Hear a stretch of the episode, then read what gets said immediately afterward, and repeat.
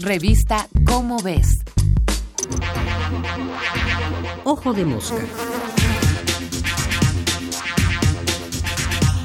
La lucha por no engañarnos.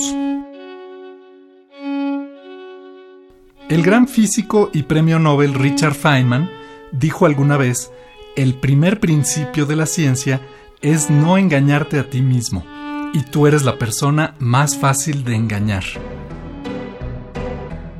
En efecto, por más que los humanos nos sintamos orgullosos de nuestra naturaleza racional, lo cierto es que nuestro cerebro, debido a la forma como evolucionó por selección natural para favorecer nuestra supervivencia, es susceptible de engañarse a sí mismo con mucha facilidad. Así como otras especies cuentan con distintas herramientas de supervivencia, como la fuerza o la resistencia, la especie humana se ha distinguido por su capacidad de comprender el mundo que habita y por predecirlo y manipularlo de forma cada vez más amplia y precisa. El mundo moderno es producto en gran parte de la ciencia y de la tecnología que aquella hace posible. A su vez, esa ciencia es un refinamiento de la capacidad racional de entender el mundo que desarrolló nuestra especie. Pero en su afán por entender, explicar y predecir nuestro entorno natural, nuestro cerebro suele con frecuencia cometer errores. Su primer impulso ante algún fenómeno es generar alguna explicación del mismo. Y muchas veces la primera explicación disponible basta para saciar su necesidad de entender.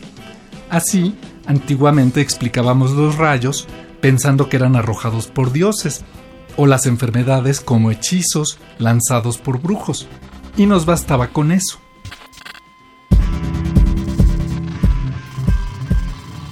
Con el tiempo hemos ido desarrollando más y mejores herramientas mentales para buscar explicaciones que no solo nos sirvan para entender de cualquier manera el mundo, sino que sean confiables, que resistan ser sometidas a prueba al ser comparadas con otras explicaciones para quedarnos con la mejor, con la que no solo explique más casos, sino que permita predecir casos futuros.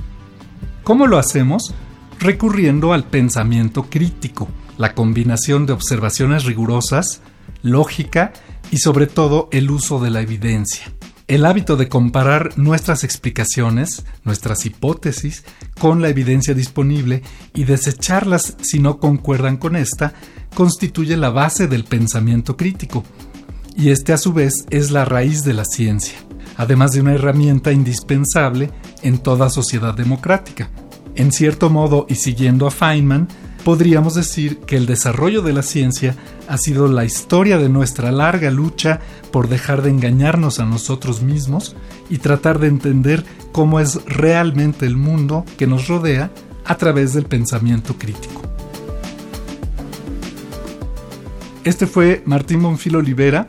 Nos vemos el mes que entra en la revista Cómo ves con otro Ojo de Mosca. Ojo de Mosca una producción de la Dirección General de Divulgación de la Ciencia.